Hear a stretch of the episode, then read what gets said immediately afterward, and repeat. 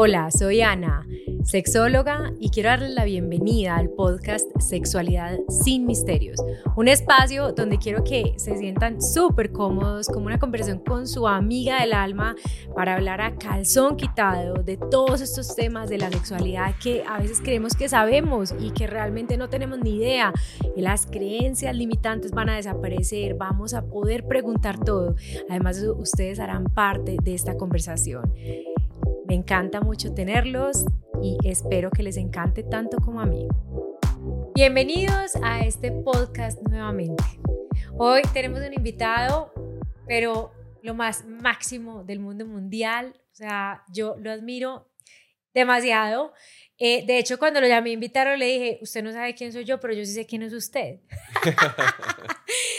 les voy a contar, antes de presentarles a este personaje, que yo, desde hace mucho rato que trabajo en sexualidad, ya les dije, desde el 2008 que trabajo en este tema, pues nunca había tenido acercamientos con el mundo BDSM.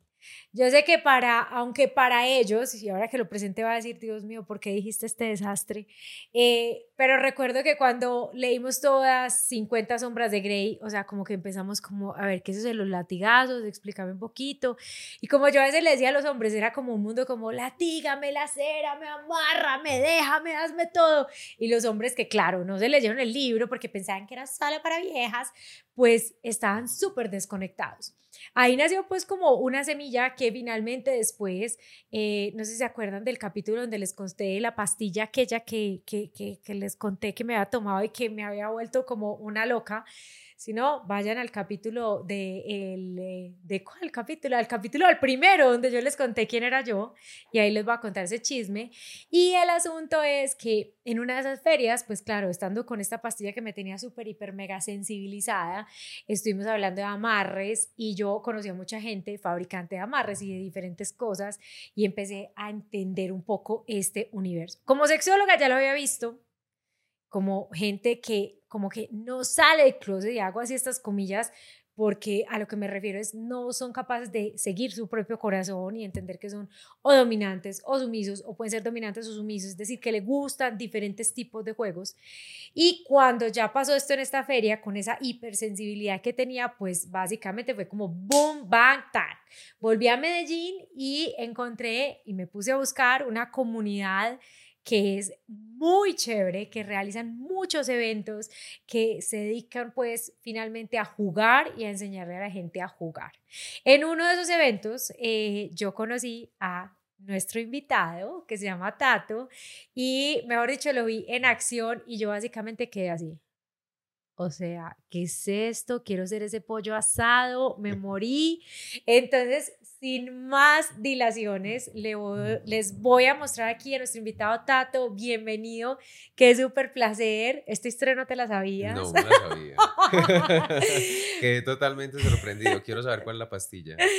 Ah, no, la pastilla es una pastilla que me tomé, imagínate, en un viaje y yo que no creo en las pastillas y me ha dicho que arrecha como por una semana completa, o sea que me, cualquier palo me servía para subirme, o sea, una cosa horrible, horrible, y estaba muy lejos, no estaba con mi marido, pero mi marido me esperó después. La historia completa en el primer capítulo ya Hay que ir al primer capítulo para poder conocer el chile.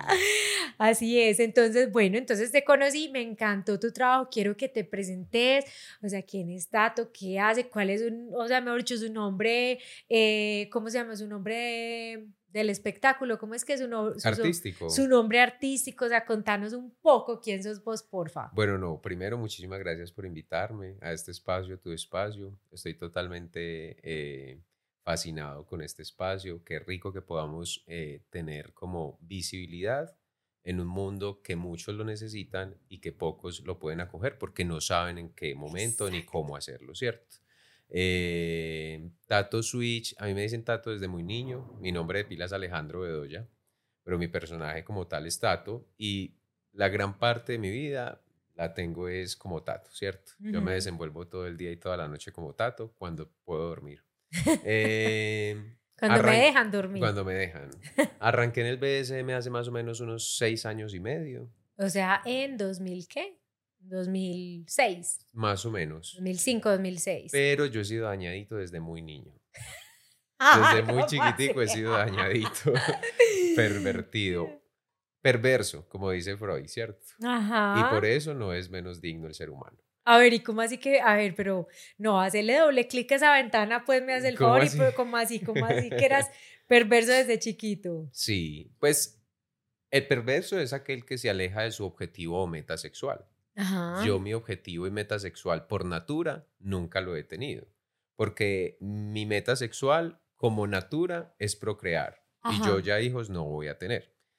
Y eh, el, objetivo sexual es la otra persona, o sea, una mujer, y yo de base soy gay. No quiere decir que no tenga sexo con chicas, pero también altero. Entonces, soy perverso. Ah, pero por ser perverso no me hace menos persona, ¿cierto? Total. Y hay que identificar eso. O sea, ay, usted tan pervertido, tan perverso, qué cosa tan horrible. Qué delicia, pues, usted no sabe. Miremoslo si lo podemos hacer sanamente, sin que nadie... Sano, sensato y consensuado. Y consensuado, todo funciona a las mil maravillas. Bueno, arranqué en el BDSM hace seis años y medio en un taller, la cosa más charra de este mundo.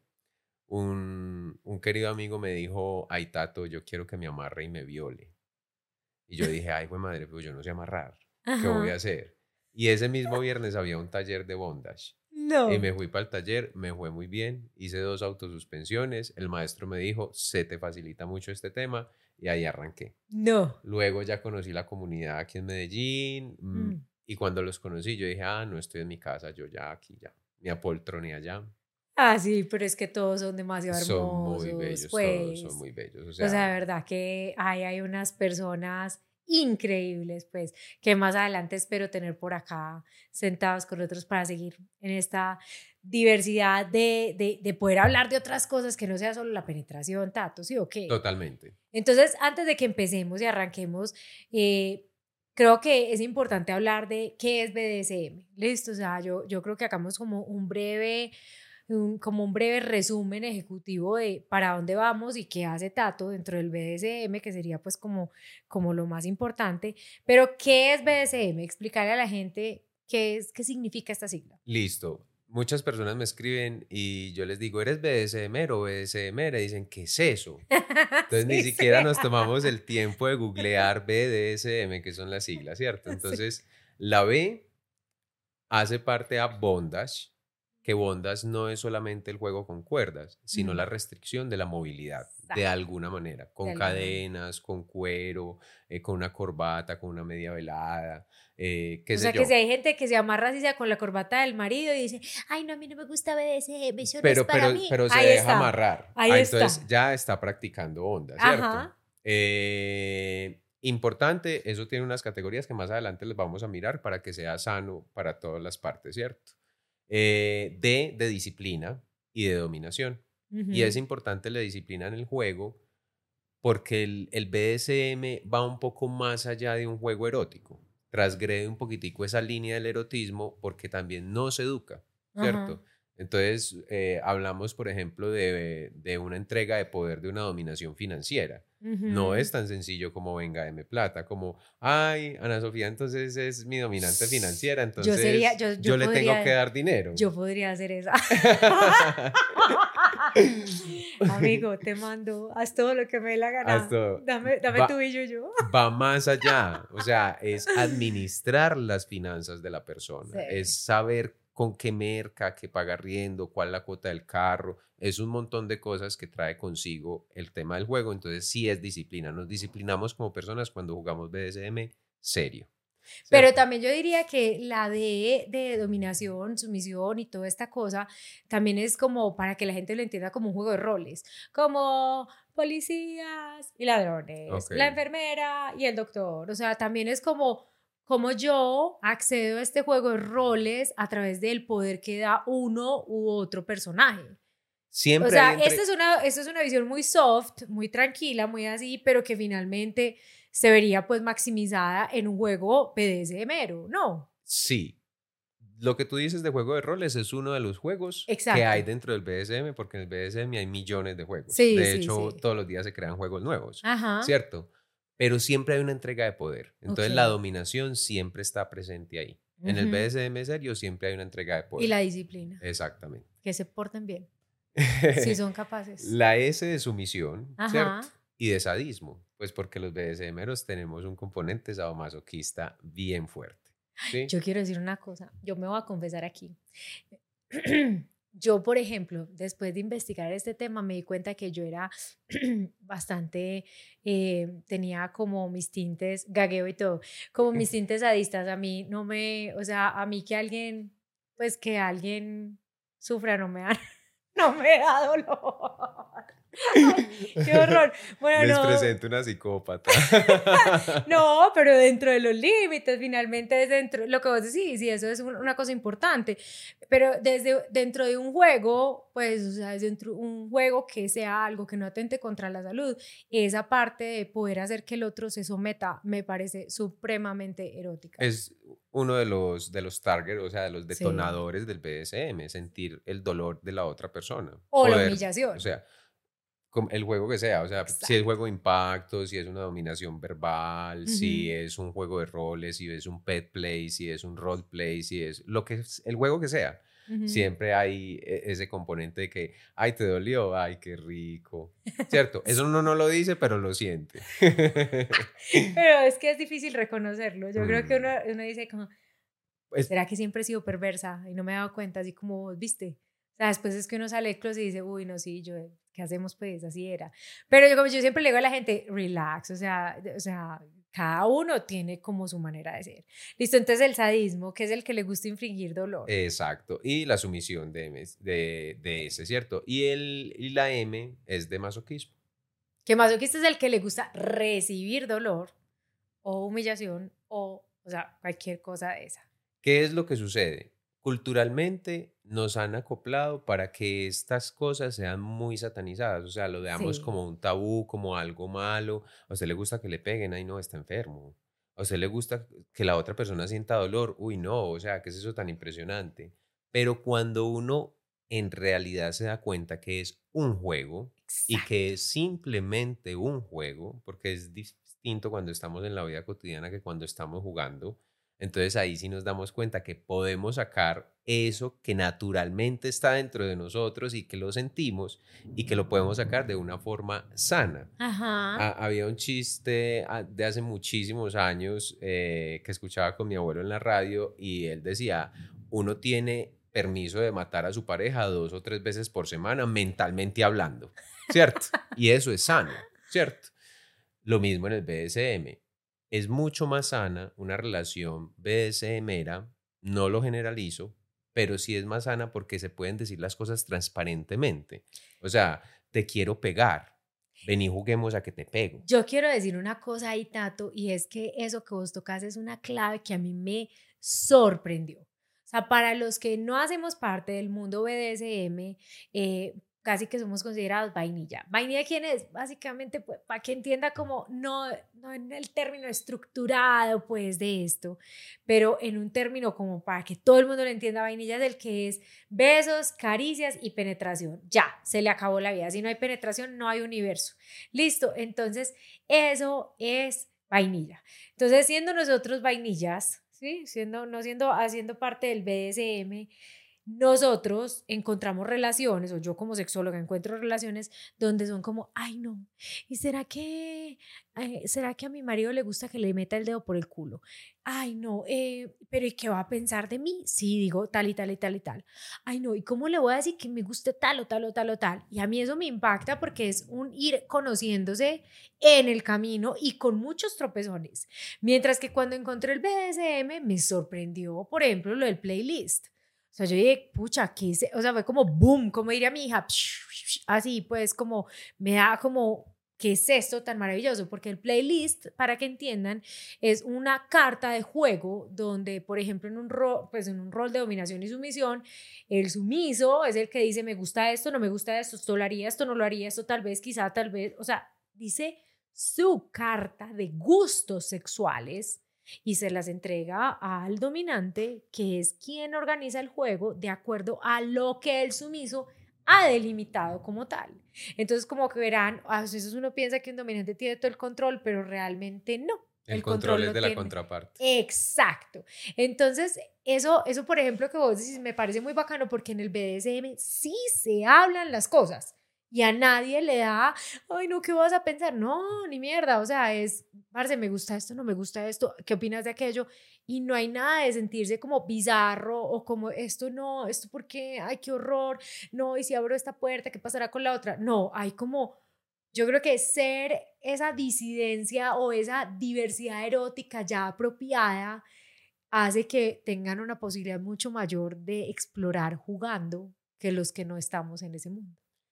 Un amigo mío decía que el BDSM es la respuesta a todos los males de pareja. Porque muchas relaciones que llevan muchos años con fantasías en su cabeza, personas que dicen, me encantaría hacer esto, pero qué pena mi mujer, ¿qué va a decir? Eh, yo quisiera eh, darle un beso negro a mi esposo, pero mm, ese que no se deja tocar, o sea, un montón de cosas, ¿cierto? Y que simplemente están ahí guardaditas en el cofrecito del recuerdo, con el BDSM es obligatorio que salgan desde una primera sentada a decirnos, venga, ¿qué es lo que queremos jugar? ¿Cuáles son nuestros límites? ¿Cómo vamos a jugar? ¿Qué nos llama la atención? Y con dos horitas de conversada, 30 años de matrimonio se resumen. Total, o sea, yo diría que es una posibilidad demasiado vasta, o sea, de hecho a mí me sorprende porque, o sea, yo vine a descubrirla pues, de verdad hace, hace nada, hace menos de tres años en mi vida. O sea, yo tengo 46. O sea, a los 43 me di cuenta de esto que les digo, como del sadismo y un montón de cosas mías que yo dije como, todo esto me demoré. Por eso yo siempre le digo a la gente, relax. O sea, en la sexualidad siempre uno va creciendo y va evolucionando. O sea, desde la oportunidad siempre. Si usted cree que no sabe de usted mismo, de explorar, sin necesidad de estarse criticando, más como dejándose ir y aprendiendo. Bueno, Tato, entonces ya que los hemos contextualizado en este maravilloso mundo del BDSM, eh, contanos un poco vos a qué te dedicas dentro de ese mundo, para que ellos entiendan por qué, por qué estás aquí. Hago mil cosas en el mundo del BDSM, la verdad. Hago producción de piso para eventos, ¿Qué es eso? BSM. Eh, por ejemplo, este fin de semana tengo una producción de piso que me pidieron el favor. Voy a montar toda la mazmorra para poder que cuando la gente llegue tenga donde jugar y sea un juego sano, ¿cierto? Vamos a hacer ahí varias pausas. Vamos a hacer ahí varias pausas antes de que volvamos a darnos sensato y consensual. Espera, espera, espera un momentico. O sea, entonces, básicamente una producción de piso es la creación de la mazmorra. Para los que no saben, una mazmorra es un espacio especialmente diseñado para hacer múltiples juegos relacionados con todo lo de BDSM. Listo, entonces una mazmorra es como el sueño de cualquier BDSMero. Si usted quiere que lo amarren, amigui, allá está la Cruz de San Andrés.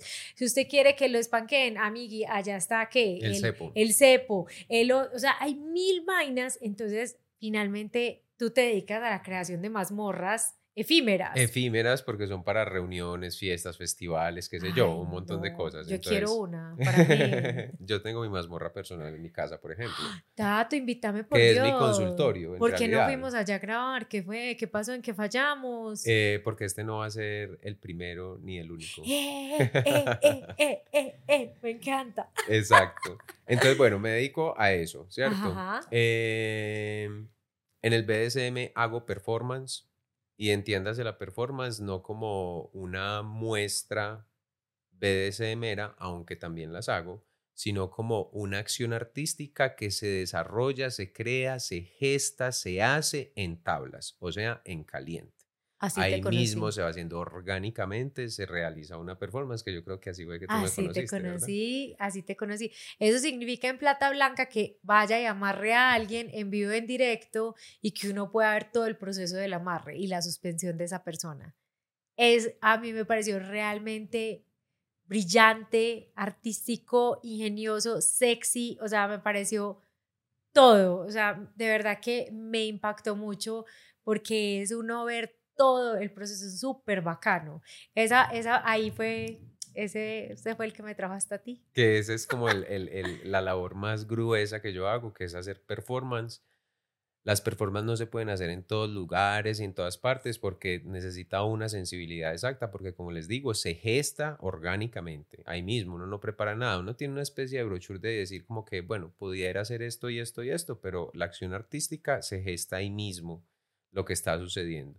También se hacen muestras BDSMeras, que mucha gente contrata ese servicio, pues como que, ay, eh, queremos ver que alguien eh, juegue con otra persona. Entonces, ah, listo, eso es una muestra BDSMera, no es una performance porque no está transversalizada por la emoción del momento, sino que simplemente es una muestra de juego. Una puesta en escena. Exactamente. Ajá. Eh, doy talleres, Ajá. clases personalizadas y ahorita me estoy enfocando muchísimo en las asesorías, Ajá. porque hay muchas personas que, repetimos, les llama la atención, no quieren saber, pero eh, ¿qué hago? ¿Por dónde Sí. arranco? ¿Cómo se vive esto? Esto sí le dan a uno tan duro, lo dejan de cama tres días.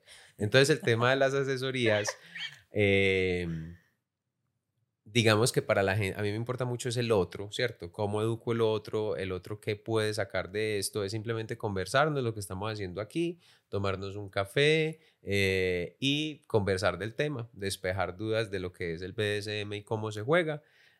Eso es básicamente lo que estoy haciendo. Por otro lado, hago terapia por medio de cuerdas, Ajá. pero eso sí es un poquitico más, más cerradito, porque Ajá. sí se necesita como una, una, una, una sensibilidad exacta. Yo, por ejemplo, no hago terapia con personas que no hayan hecho su proceso personal antes. Ajá. O sea, necesita estar como despierta frente a algunas cosas. De profesión soy psicólogo, entonces he combinado el tema del BDSM eh, con la terapia y ha dado muy buen resultado también.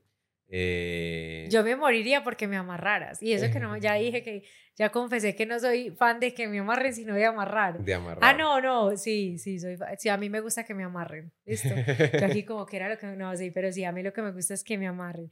Bueno, Tato, y con todas estas cosas que vos haces, o sea, hablemos específicamente para las personas que les gustaría como, como lo que vos decís, o sea, yo quisiera amarrar a alguien, pero, o sea, ¿qué cojo? Pues una cabulla, los zapatos, los cordones de los zapatos, la corbata, o sea, yo entiendo que hay muchos elementos que se podrían usar y finalmente esa restricción, como tú decías, tiene como múltiples niveles, facetas y formas.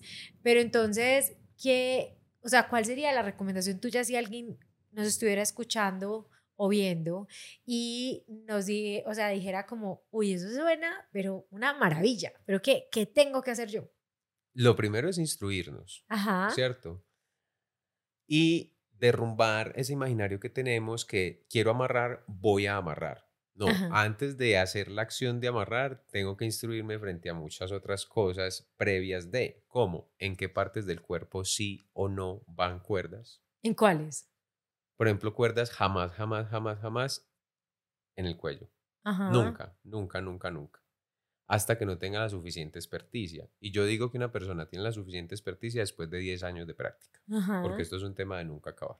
Ujú. Eh, en las articulaciones no van cuerdas. O sea, nunca todo lo que se- o sea, todo lo que se articulaciones. Todo lo que se moviliza. mueve no van cuerdas, O sea, nunca. ni aquí, ni aquí. Pero como toda regla tiene su excepción, hay una pequeñita con las muñecas. Ajá. porque puedo hacer un amarre que se llama columna doble en las muñecas y permitirle a la persona que tome la soga con sus manos y dividir el peso entre la muñeca y la fuerza que está haciendo la persona. Solamente esa tiene excepción. De resto, no se deben colocar cuerdas en ninguna Ni en de las rodilla, ni en tobillos, No o se sea, nada. ¿Por qué? Porque por ahí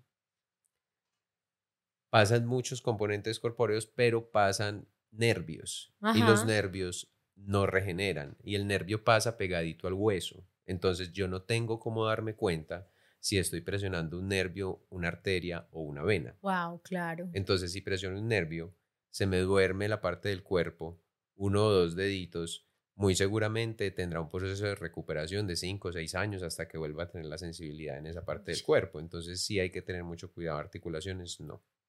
Ok. La cuerda debería descansar en un músculo, Ajá. que es como lo, lo La ideal. nalga. Eh, las nalgas o, por ejemplo, el, el- el- la partecita que separa la nalga de esa linecita que uno tiene al finalizar la nalga con el muslo. Ajá. Por ahí es muy interesante colocar cuerdas. Ah, Zonas genitales, muy interesante colocar cuerdas, pero con un, conocimiento a priori del asunto, ¿cierto? Déjame decirte. Sí. ¿Quién me lo estoy imaginando?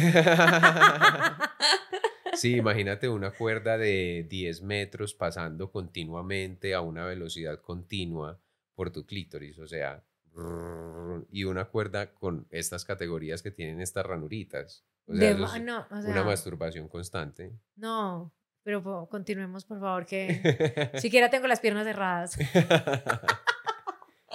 Ok, recomendaciones entonces. Eh, reserven una clase, vayan a un taller, comuníquese con una persona que sepa, eh, dígale qué tengo que hacer, cómo lo debo hacer, cómo arranco. Pero no, por favor, no se pongan a inventar, a hacer el nudo de la chuspa de supermercado, de la bolsa de supermercado, una muñeca, porque se puede tirar en la persona, se puede tirar en su pareja. Entonces, lo, muy importante, nada en el cuello y instruyanse mucho antes de. Hay cosas muy básicas, esto es un mundo grandísimo, pero hay unas bases que uno aprende fácilmente con las que puede jugar bastante. Pero entonces yo diría que en, resumen de lo que vos decís es, pues, eh, tener la instrucción, ¿cierto? Eh, cuidar las articulaciones.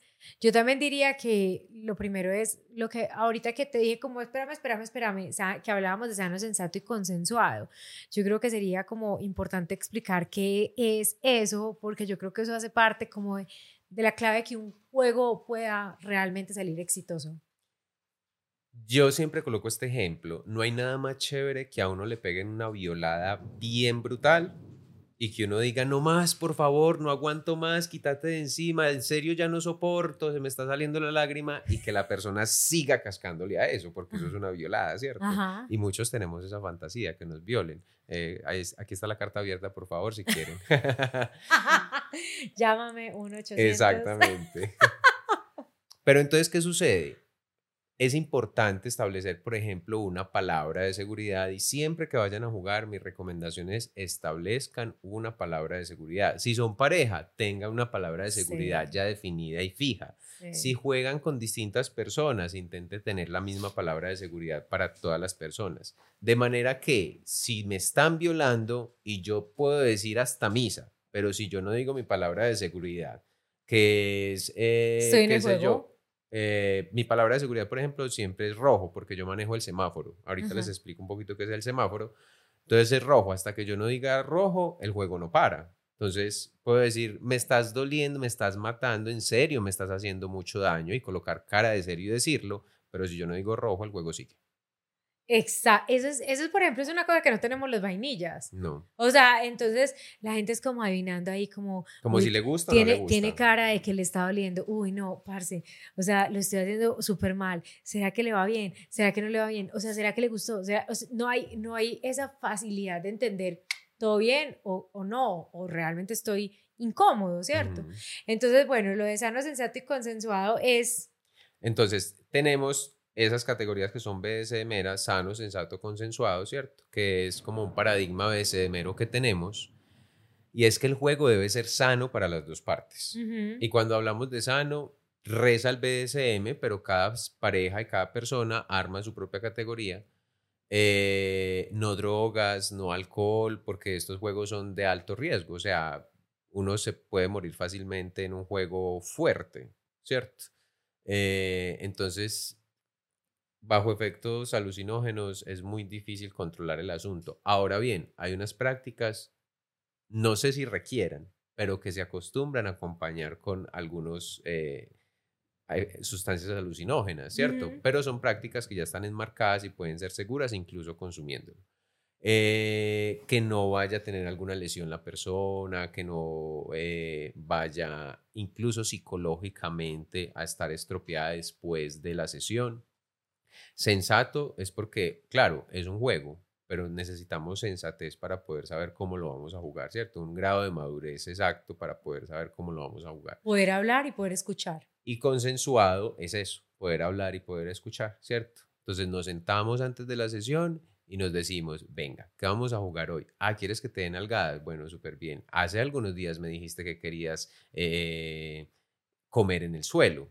Por ejemplo, un pastel. Entonces uno pone el pastel en el suelo y la persona come el pastel en el suelo. ¿Te parece eso interesante? ¿Te excita? Ah, listo, bueno, vamos a hacerlo hoy.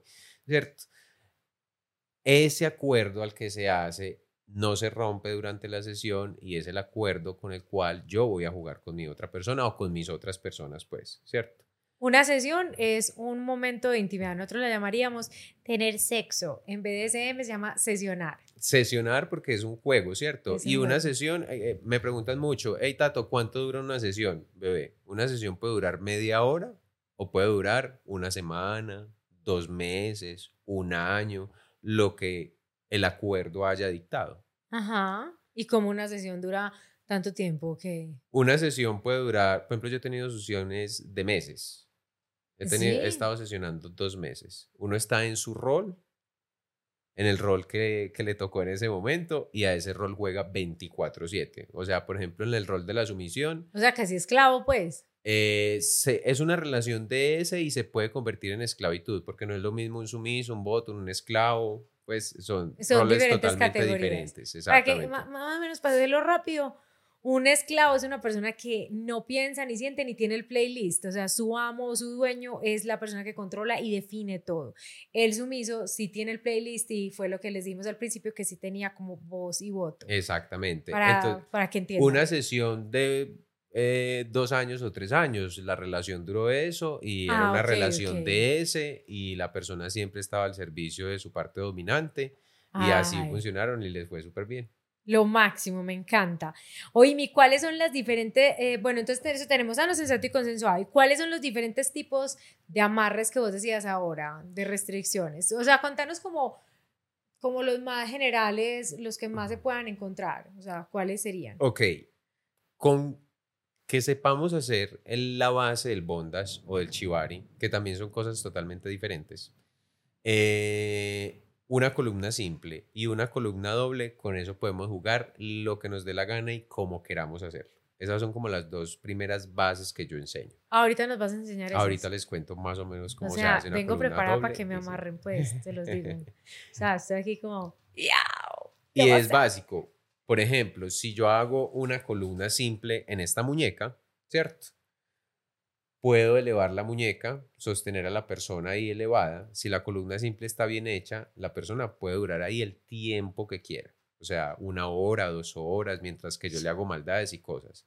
Pero si no sabemos hacer una columna simple, simplemente hacemos un nudo ahí improvisado, eso se ajusta de tal manera que le empieza a hacer daño a la persona. Claro. Entonces sí es importante al menos tener esas dos bases. Una columna simple, una columna doble para jugar. Con eso ya podríamos jugar un montón. Ok, me parece lo máximo. Bueno, y entonces, ¿qué necesitamos para empezar con amarres? Hablamos, o sea, ya como hablemos de las cuerdas. Ok. Cualquier cuerda sirve. Lo más importante es que sepamos que las cuerdas con las que vamos a jugar son las cuerdas con las que vamos a jugar. Esas cuerdas no son para amarrar la nevera en el capacete del carro para pasarse, ni para sacar a pasear el perro. Son las cuerdas para jugar. ¿Por qué?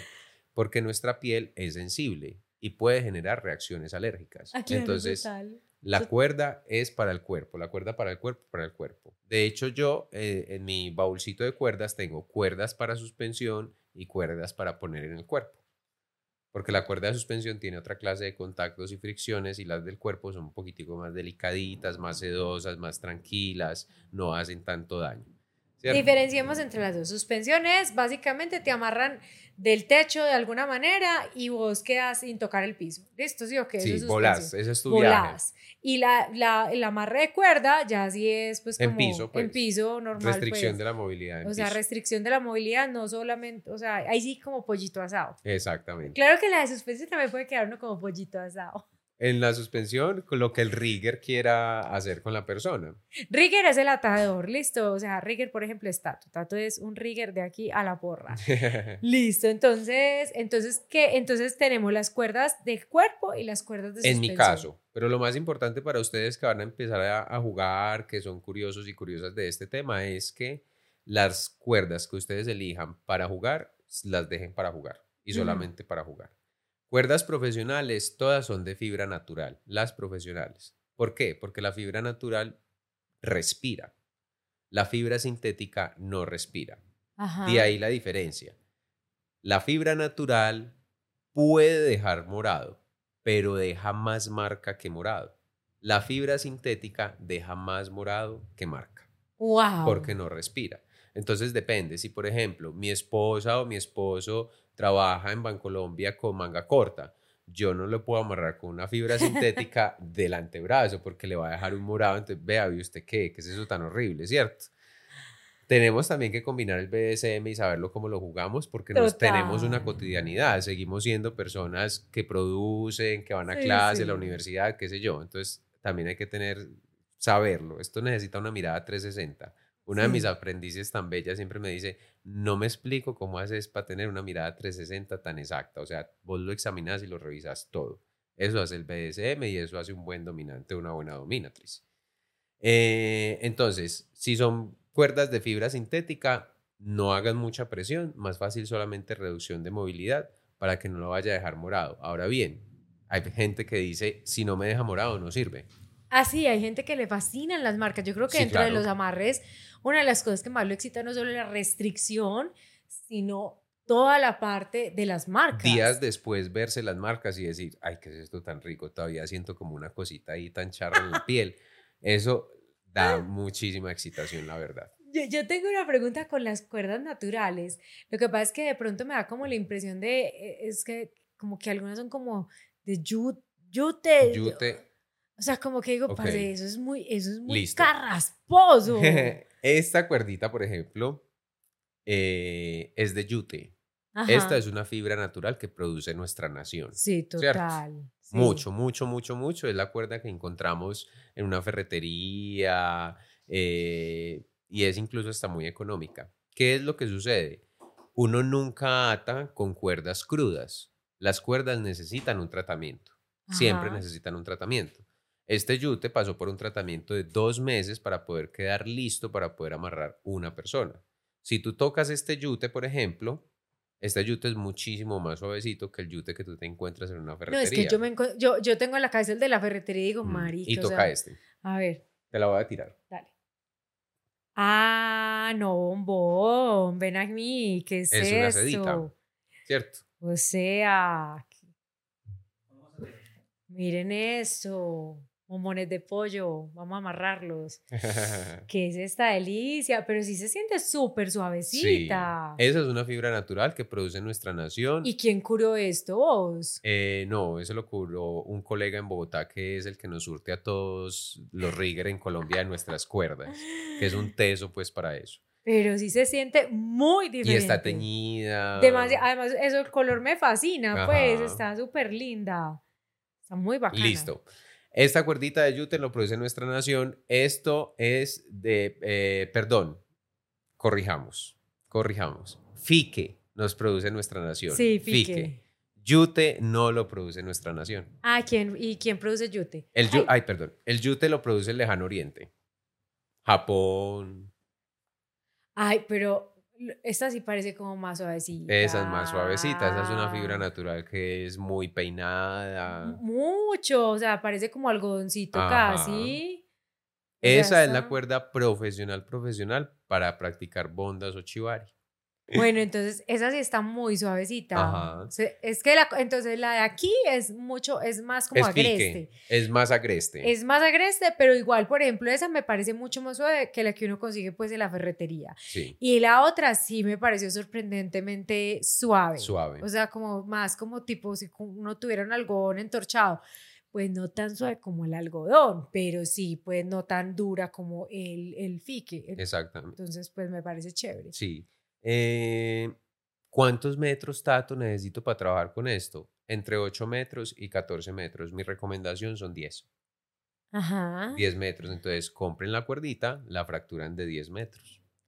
Pues, pucha.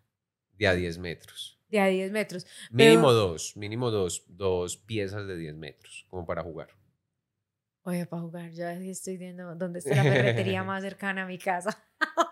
10 metros, pero quedan solo 5. Porque en el Bondas y en el Chivari siempre se trabaja en dobles. ¿Cómo así? A ver. Les digo las partes de la cuerda.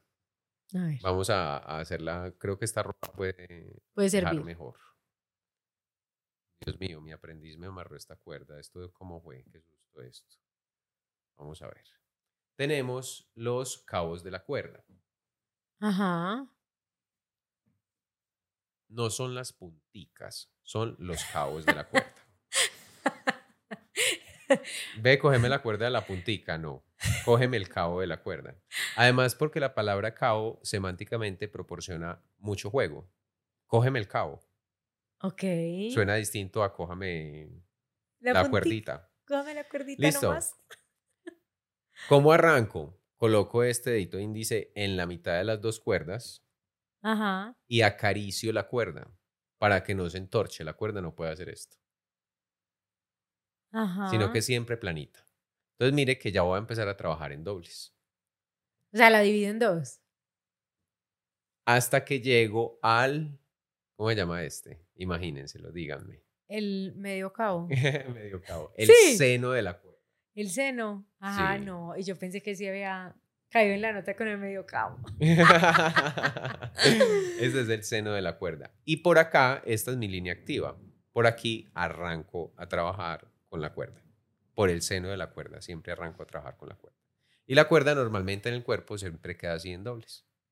Ah. Por eso trabaja solo con 5 metros. Ah, ya entendí, ya te entendí. Es decir, la cuerda, la, la, o sea, un solo pedazo, lo cojo los cabos, o sea, los bordes, los agarro y lo que queda en la mitad, desde, no desde los cabos, sino desde el seno, es que se empieza a trabajar. Y uno queda como con dos cuerdas en cada una de las partes donde se está siendo pues amarrado.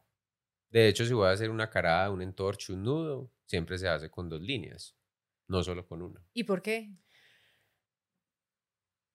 La forma de hacerlo originalmente es del Japón, que esto es eh, una actividad, esto en realidad es una práctica que utilizaban para, eh, en, en tiempos de guerra japonesa. Al finalizar el medio Edo, el periodo Edo, empezaron a atar a los prisioneros y a hacer algunas figuras con los cuerpos de los prisioneros que les diera tanto dolor que pudieran dar la información que ellos necesitaban. Entonces esto es un método de tortura originalmente. Y todavía un poquito, ¿no? Y sigue siendo un método de tortura, pero claro, como ya entendimos desde el BDSM Tortura erótica.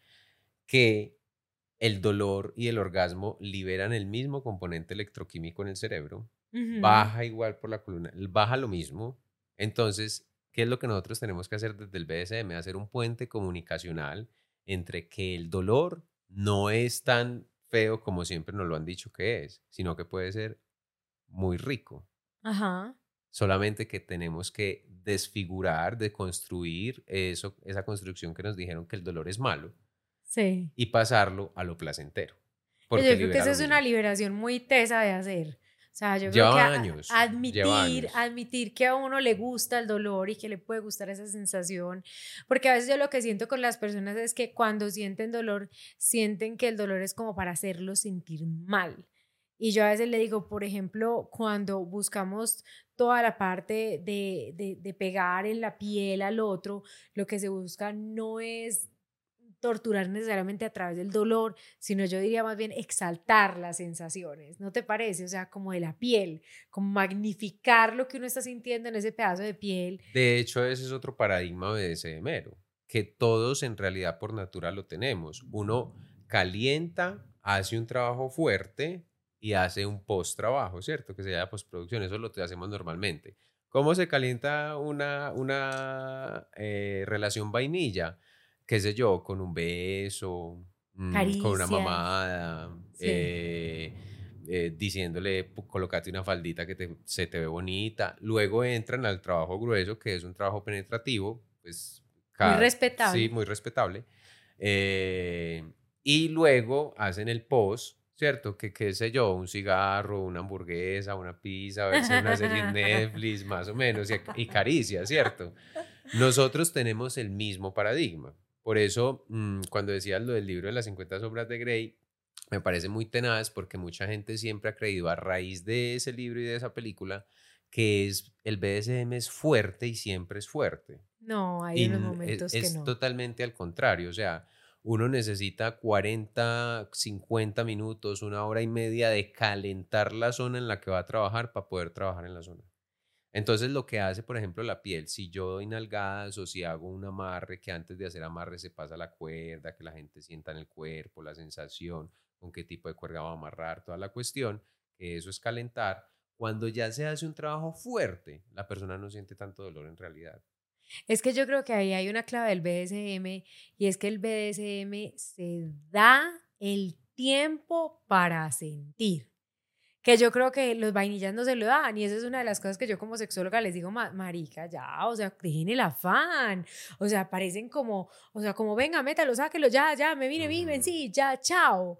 Pero no hay esta sensación de, o sea, como, como wow, que, que siente la piel, que yo creo que el BDSM lo tiene, así sea a través del dolor, así sea a través de la sumisión, así sea a través del juego de rol, así sea a través, o sea, de lo que sea, siempre se busca esa conexión con el placer sensorial. Siempre tenemos eh, un inconveniente mm, en las relaciones vainillas, que es el tema de hacerlo rápido. Nosotros los BDSMeros, por el contrario, cuidamos mucho nuestro juguete. ¿Cuál es el juguete de nosotros? La parte en sumisión, ¿cierto? Eh, que sienta rico, que experimente cosas nuevas, que se pueda calentar de tal manera que aguante una sesión larga.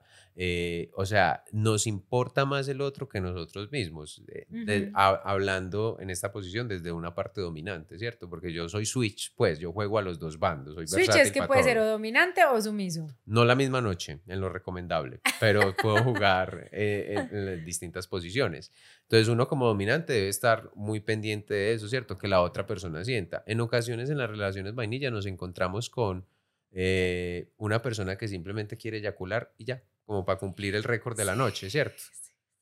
Y, y, nosotros nos tomamos el tiempo, o sea, una horita de conversada, llegamos a acuerdos, sabemos que vamos a, jugar y no es tan, tan cuadriculado como la gente lo piensa, ¿no? Uno se parcha, se toma una polita, un cafecito, eh, conversa sobre el asunto, qué fantasías tienes, qué quisieras cumplir. Sin afán. Sin afán. Eh, por eso digo, una sesión mínima, mínima, mínima, la más cortica son tres horas. Ok. Y cuando a usted le dicen, eh, tuvimos sexo tres horas, uy, no, el tenaz, que no sé qué, no, o sea, es simplemente saber hacerlo, darle sentido a la sexualidad y al erotismo, a vivir cosas distintas. Y yo creo que reconocer la importancia de ese calentamiento previo al momento fuerte del juego. Claro. Que yo creo que en los vainillas ese calentamiento está obviado y se cree que no se necesita y que no es útil. Y finalmente es ese el que prepara a alguien para liberarse y dejarse ir con el placer, pues. Y poder tener un, un, buen sexo, pues, ¿cierto? Un buen juego. Eh, hay otra cosa que nos gozan mucho, hace algún tiempo nos gozaban un poquito porque decían, no alguien nos dijo como que no entiendo por qué si uno se desviste para tener sexo, ustedes se visten para tener sexo, porque Claro, como tenemos eh, códigos, de códigos, de vestimenta, toda la cuestión, entonces eso hace parte del calentamiento. La chica o el chico llega, si es una chica, por ejemplo, no hay nada más rico que uno decirle, listo, te compré esto y con esto te vas a vestir, colócate las medias. No, así no me gusta que te las coloques. Quítatelas de nuevo. Ok, las vas a colocar más suave, lentamente, acaríciate tú misma. Eso, siente tus deditos cuando van subiendo por tu pierna todas esas cositas que miran no son fuertes. Ni siquiera estás tocando a la persona, pero es que ya... Ya hay una acción de juego.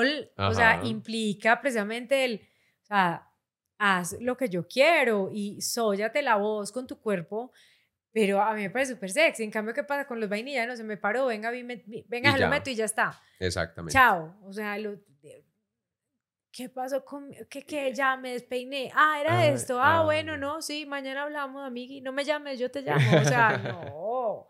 Y que las chicas, mm, yo no sé, esto puede sonar un poquitico machista, pero las chicas están corriendo con muy mala suerte, incluso en los encuentros casuales sexuales vainillas. Horrible. Porque entonces el 80% de las chicas con que yo estoy conversando últimamente me dicen, parce, no, o sea, no llego al orgasmo, o sea, el chico no me hace llegar a un orgasmo, no me hace venir. Entonces yo le digo, ¿y tú cómo te complaces? Me masturbo. Muy triste, pues que es cierto. Y no es que los hombres no tengan virilidad para hacer sentir un orgasmo. sino que el ego nos hace concentrarnos en el propio y el propio es muy cortico.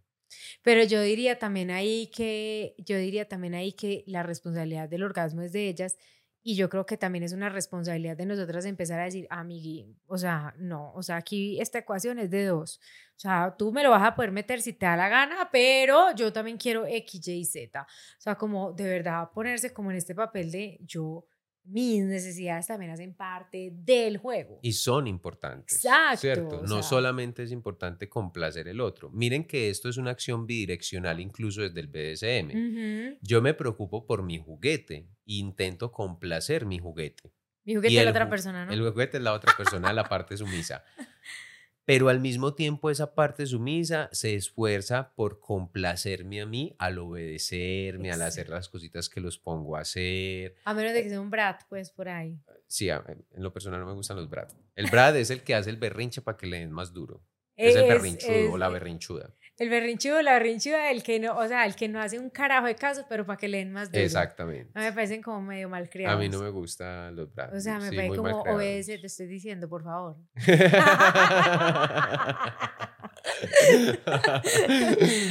sí, qué pereza repetirte. Otra vez te lo tengo que Pero bueno, es una acción desde el BDSM que mucha gente lo disfruta también, les parece interesante y muy respetable, como en todo, ¿cierto? Eh, Pero me parecen unos sumisos muy difíciles. Muy, muy, muy, retadores. O sea, como que qué cansancio mental tan perraco. Hay que infringir bastante energía para ello. Sí, sí. Y así como el BSM, la acción es bidireccional. Yo tengo la esperanza en que la humanidad en ocasiones tenga sexo bidireccional. O sea, que los dos en realidad se sientan complacidos. Exacto. Pero no desde el placer de nada más el otro, sino también desde el placer mío. Como yo digo que el mejor amante es aquel que se conoce y si no se conoce, sabe o está dispuesto a explorarlo, no pues sintiéndose mal porque no lo conoce. Eh, si está en solitario, pues explora en solitario, pero si está con alguien en alguna relación, pues explora al lado de esa persona, sabe entonces lo que le gusta y es capaz de expresarlo al otro para enseñarle su camino y adicional a eso es empático con lo que al otro le gusta. Yo creo que esos tres elementos para mí son cruciales para uno decir, o sea, yo soy una chimba de amante. No. Debería uno, ¿cierto? Debería uno. Debería uno tener como esas categorías de conocimiento para poder saber qué pongo en el exterior. Y si no, y si no me parece siempre válido tanto, para mí la exploración del juego son como demasiado importantes. Por eso a mí cuando conocí el BDSM me fascinó tanto, porque es que vos no ves en el BDSM esta necesidad de tengo que hacer, o sea, yo tengo que hacer un amarre de 700 vueltas con 200 kilómetros de cuerda, o sea, no hay una necesidad de soy el más berraco porque hago X, Y o Z, sino, marica, qué chimba el momento, vámonos con el momento y soyémonosla. Que yo, yo creo que eso, o sea, esa o sea, esa baja en las, no, no en las expectativas como que no me importan, sino como el solamente disfrutar el viaje. Es, por ejemplo, una cosa que me parece muy mágica del BDSM. Y, y, que lleva también entrenamiento. Todas las prácticas en el BDSM llevan entrenamiento, porque disfrutarse el viaje con algo que a uno lo colocan a hacer y que uno no, no, no gusta mucho, como por complacer el otro, también es entrenamiento, ¿cierto? Ah, como ah, ese ratito, no, bueno, pero sí, rico, hágale, estamos jugando, ¿cierto? Y lo que tú pones me parece muy importante porque uno no se las sabe todas. En el BSM no hay un maestro de maestros que se sepa todo de todas las prácticas. Algunos nos enfocamos en unas cosas, otras personas en otras. Otras en medical. Exactamente. O sea, ¿qué me lo opina de medical? Eso sí que es fuerte. sí. Pero muy interesante, a mí me encanta. eh, y medical, para que, perdón, ahí digo, medical es una parte dentro del BSM que se dedica a juegos como con instrumentos médicos, agujas, espéculos, dilatadores uretrales. Los dilatadores uretrales me parecen a mí una de las cosas más, más impresionantes. Sí. Sí, me parece. Entonces, le puede parecer entonces un poquito más impresionante la sonda. Ah, bueno, no, no, pues la sonda uretral, yo hablo de la sonda uretral. el dilatador es el palito que uno va dilatando la uretra para que vaya ¿Y cuál es la sonda entonces? La sonda es la que se canaliza a la persona para que llegue hasta la vejiga y la orina salga sin necesidad alguna de esfuerzo. Bueno, no, a mí yo había visto los dilatadores uretrales y me parecen como que, o sea, me, esos me, o sea, esos, esos, de todo lo que yo he visto, puede ser una de las cosas que a mí más, o sea, más... Te impacta. Me impacta, pero que digo, juepu, y siendo pues, ya les dije el corte que, que pues que todo sí, o sea, todo me parece bien, pero ese, ese me impacta muchísimo, pues ese creo que no sería capaz por ahora, digamos. Quién sabe en unos años. Puede ser que entre algunos años una experta en dilatación uretral. No, no, ¿quién Venga, yo le dilato eso. Pero no con mi marido, eso se los aseguro que creo con mi marido. ya se le digo a la gente, no, yo soy una domina wannabe. Nada, no tengo sumiso. Eso es otra cosa interesante del BDSM. Eso es otra cosa interesante del BDSM cómo el BSM permite, porque lo conversamos, porque llegamos a un acuerdo, ser casado y tener tres sumisos o sumisas a mi disposición solo para sesionar, porque es que y hay que aclararlo también, en una sesión el objeto no es la penetración, incluso el 90% de las sesiones no hay penetración. No pasa, es que no es importante. No es importante porque, oh, Dios mío, uno termina jugado en sudor de jugar. O sea, para uno darse una follada en esos momentos, tiene que ser que sea pues Superman. No le da. No le da. Y si le da, es algo muy, muy, muy tranqui, ¿cierto? Pero el juego ya hace que la energía sexual se canalice de tal manera que uno siente, literal, que eyaculó, sin, ella, sin hacerlo. Pero la energía sexual se canaliza por medio del juego. Impresionante. es que tendrían que ver a estos chicos en acción. O sea, uno se queda en serio como wow, es muy bacano. No, Tato, a mí me encantó tenerte, hacer este, pues como este recuento de todas las cosas maravillosas que hay. Yo esperaría que en serio más gente conociera este espectro tan bacano de las prácticas sexuales, que se dieran la oportunidad, no de verlo como, uy, no, esto puede ser más o menos, o sea, esto, como a veces me dicen la gente, esto es otro nivel, o sea, no es otro nivel, es simplemente pues otra práctica más. O sea, yo no creo que en la sexualidad las cosas deberían ver como escalones, como estoy en la universidad, estoy en el postdoctorado, estoy en esto. No, yo creo que es como más o menos como la comida. O sea, yo como frijoles con garra porque fue lo que me enseñaron y pues sí, frijoles con garra. Pero también puedo aprender a comer pizza, eh, espagueti, puedo hamburguesa, perro, boloñesa. O sea, N mil cosas y eso no significa que yo no quiera los frijoles con garra, que eso es algo importante, es decir, e, es como más como un menú. Entonces a mí me encantaría que más personas pudieran acercarse a este menú que eh, personalmente me parece absolutamente espectacular. Entonces, qué rico haberte tenido acá. No se vayan que nos van, nos van a dejar unos trucos. ¿Ustedes qué creen que me voy a dejar amarrar? Yo me voy a dejar amarrar. Vamos a enseñar dos cositas eh, que nos van a ayudar muchísimo con el juego. Muchísimas gracias, Anis, por eh, invitarme a este tu espacio. Espero que no sea la primera vez. Eh, no sea la última. La última, perdón. Claro que no, o sea, pero súper prometido que esta es la primera de muchas oportunidades y cosas que haremos juntos. Por acá estamos prestos a todo lo que ustedes necesiten. Listo, gracias por acompañarnos. Chao. Chao, chao.